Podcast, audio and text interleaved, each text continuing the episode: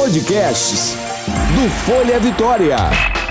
Agora eu ouço Folha Vitória.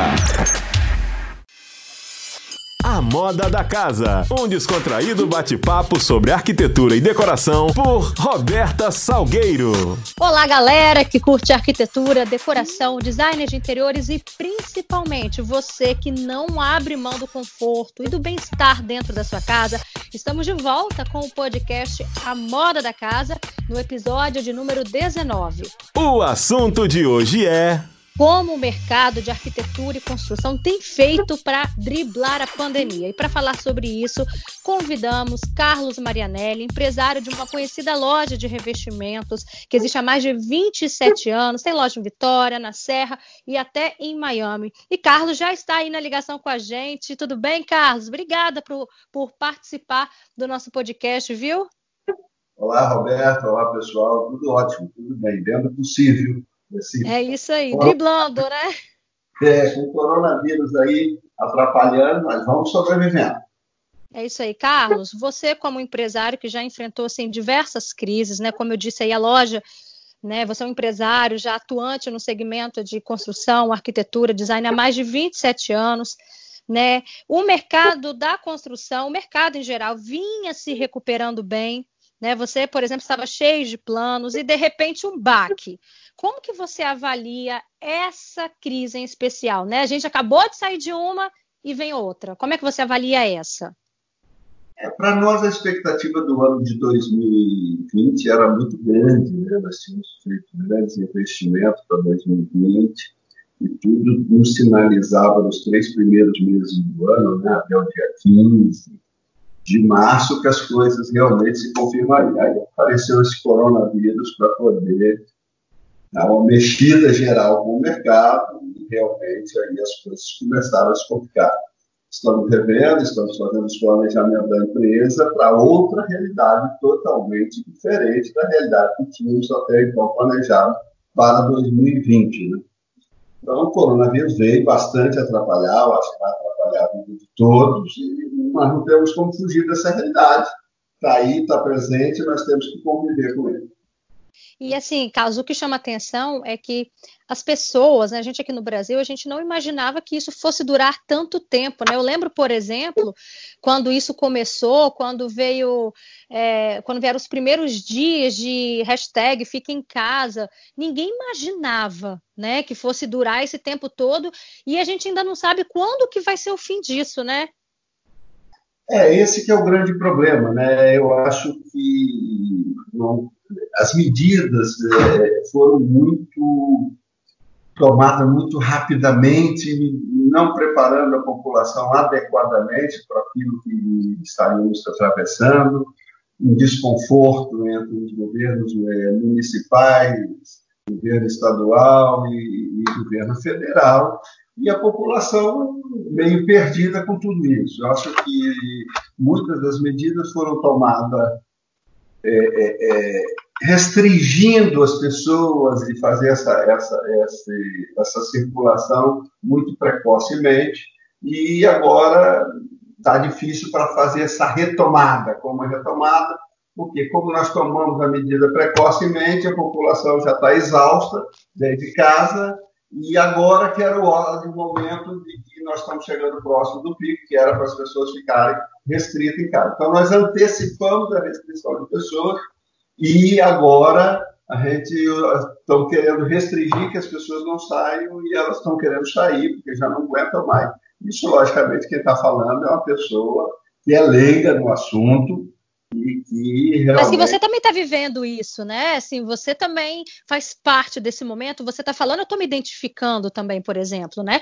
A gente já não aguenta mais ficar em casa, né? O momento pede, mas né? É, isso que você está falando, eu acredito que seja o sentimento realmente da maioria. É, já são dois meses, né, Roberto? São dois meses que as pessoas com restrição em casa e as pessoas não foram preparadas. Eu acho que realmente no início era para fazer a restrição de pessoas, isso é aquilo que eu falando, do meu ponto de vista, para as pessoas que estão no grupo de risco mais acentuado. Então, fazer, parar 15 dias, fazer uma boa orientação das pessoas, toda, de uma forma geral, a partir daí restringir realmente as pessoas que estão no grupo de risco mais elevado e as outras deixar circulando. E agora sim que era para estar tá fazendo essa grande restrição, e agora que as pessoas já estão bastante é, saturadas, né? Uhum. É, filhos, já, os filhos já não aguentam, as pessoas já não aguentam, está bem complicado. E vamos ver como é que a gente vai ultrapassar nesse momento que nós estamos chegando ao pico aí da, da nossa pandemia. Agora, Carlos, teve uma resposta aí que você me deu que me chamou a atenção, que você falou assim: ah, a gente está se adequando, né? A gente vem se ajustando. Ou seja, quando geralmente está para vir uma crise, os empresários conseguem se planejar com um pouco mais de antecedência, né? Essa não realmente veio de uma hora para outra. Como que você, como que os empresários do setor, você que é uma pessoa bem atuante né, no segmento, muito bem relacionado, como que você tem visto assim? Como que os empresários têm se virado? Quais são as estratégias que vocês têm adotado, né, é, diante desse momento? É muito preocupante, né? Porque o que acontece? Nós vimos um, desenrolar do mercado positivo, aquilo que nós falamos, com investimento e com as pessoas é, retomando ao mercado, o mercado sinalizando positivamente até o dia 15 de março. E aí, de uma hora para outra, houve essa restrição de coisas, o mercado fecha tudo. O problema todo é que algumas empresas, quem não está capitalizado, quem não tem um bom relacionamento com seus fornecedores, vão ter muitos problemas, estão tendo muitos problemas que não vão conseguir cumprir com os compromissos. Esse é o grande problema que nós vamos ter aí, com certeza, no Brasil, nós vamos ter aí um, um, um grande número de pessoas que vão morrer pelo coronavírus, infelizmente, e esse número vai ser acentuado, mas nós vamos ter uma quantidade exorbitante de empresas que não mais conseguirão reabrir as portas, e se vão reabrir, elas não vão conseguir, conseguir sobreviver, porque elas precisam de capital de giro, precisam de dinheiro, e dois meses em uma empresa parada, principalmente no setor de comércio, é muita coisa. O comércio depende do dia a dia, da venda do dia a dia, para poder operacionalizar. Certo. E, por exemplo, vocês têm adotado, medi adotado medidas como é, delivery, investido mais em internet? Vocês têm. Quais são as estratégias da, da sua loja em específico, Carlos?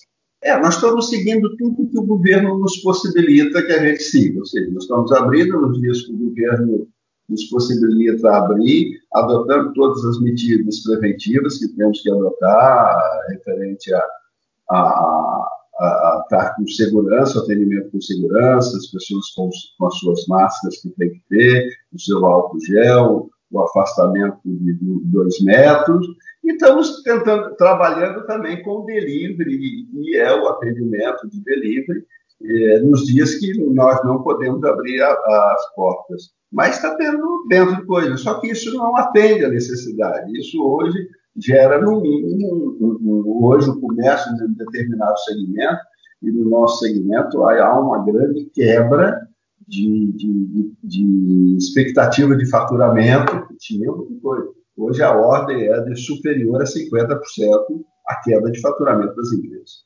Uhum. Por exemplo, é, também tem peças em promoção para tentar atrair uma clientela que pensava em fazer uma reforma, também tem adotado isso? Descontos? É.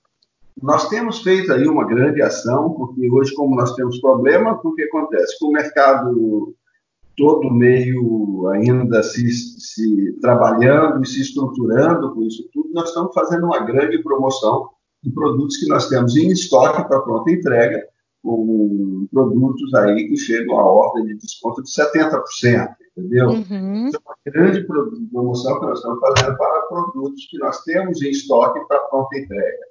Isso tem surtido alguns efeitos, realmente, a gente já notou que esse mês de, de maio tivemos uma performance melhor, mas isso também é uma ação curta, uma ação que só vai durar esse mês, porque os nossos estoques também estão terminando. Entendeu? Entendi. E diante disso, Carlos, é até uma informação importante essa que você acabou de passar para a gente, né? Descontos que chegam até 70%, porque com a necessidade de ficar em casa, despertou em muitas pessoas o desejo de modificar algo, né?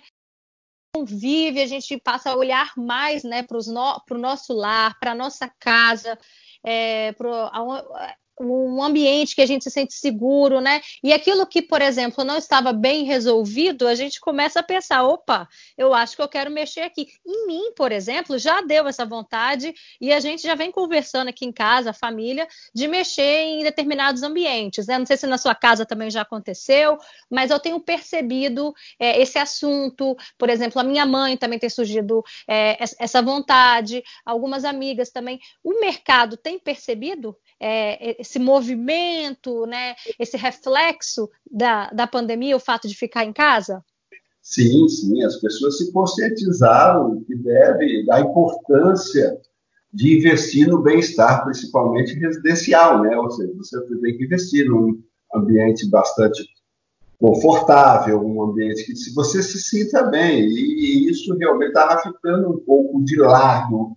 As pessoas se preocupavam muito no consumo e não tanto no bem-estar. Né? Agora as pessoas se conscientizaram de que devem investir na moradia cada vez mais. Hoje a gente já tem, já visualiza uma procura grande para as pessoas cada vez mais querer dar uma melhorada no seu ambiente, dar uma melhorada naquele ambiente que fica, que, que eles ficam mais, as pessoas procurando muito home office, que está muito em moda hoje em dia, investindo em home office, e as pessoas também procurando aqueles que podem, que têm capacidade e coisa, já também procurando a residências horizontais, que é morar em casa, porque morar em casa é totalmente diferente de se morar em apartamento. Então, quem está podendo já está pensando a procura por casas, por coisas onde a pessoa se sinta mais, assim, mais livre. É, e... dá uma sensação de liberdade, né?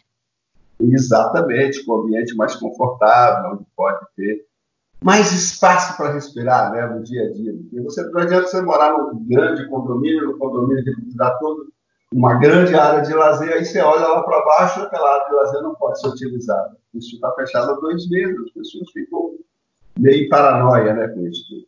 Verdade, verdade. E, Carlos, diante disso, algum material específico cresceu a demanda nesse momento? Tipo, ah, busca por materiais autocolantes, por exemplo, né? Que é aquele que a pessoa, dependendo da situação, se for a medida bater certinha, às vezes ela consegue fazer sozinha. É, teve algum material específico que cresceu a demanda agora?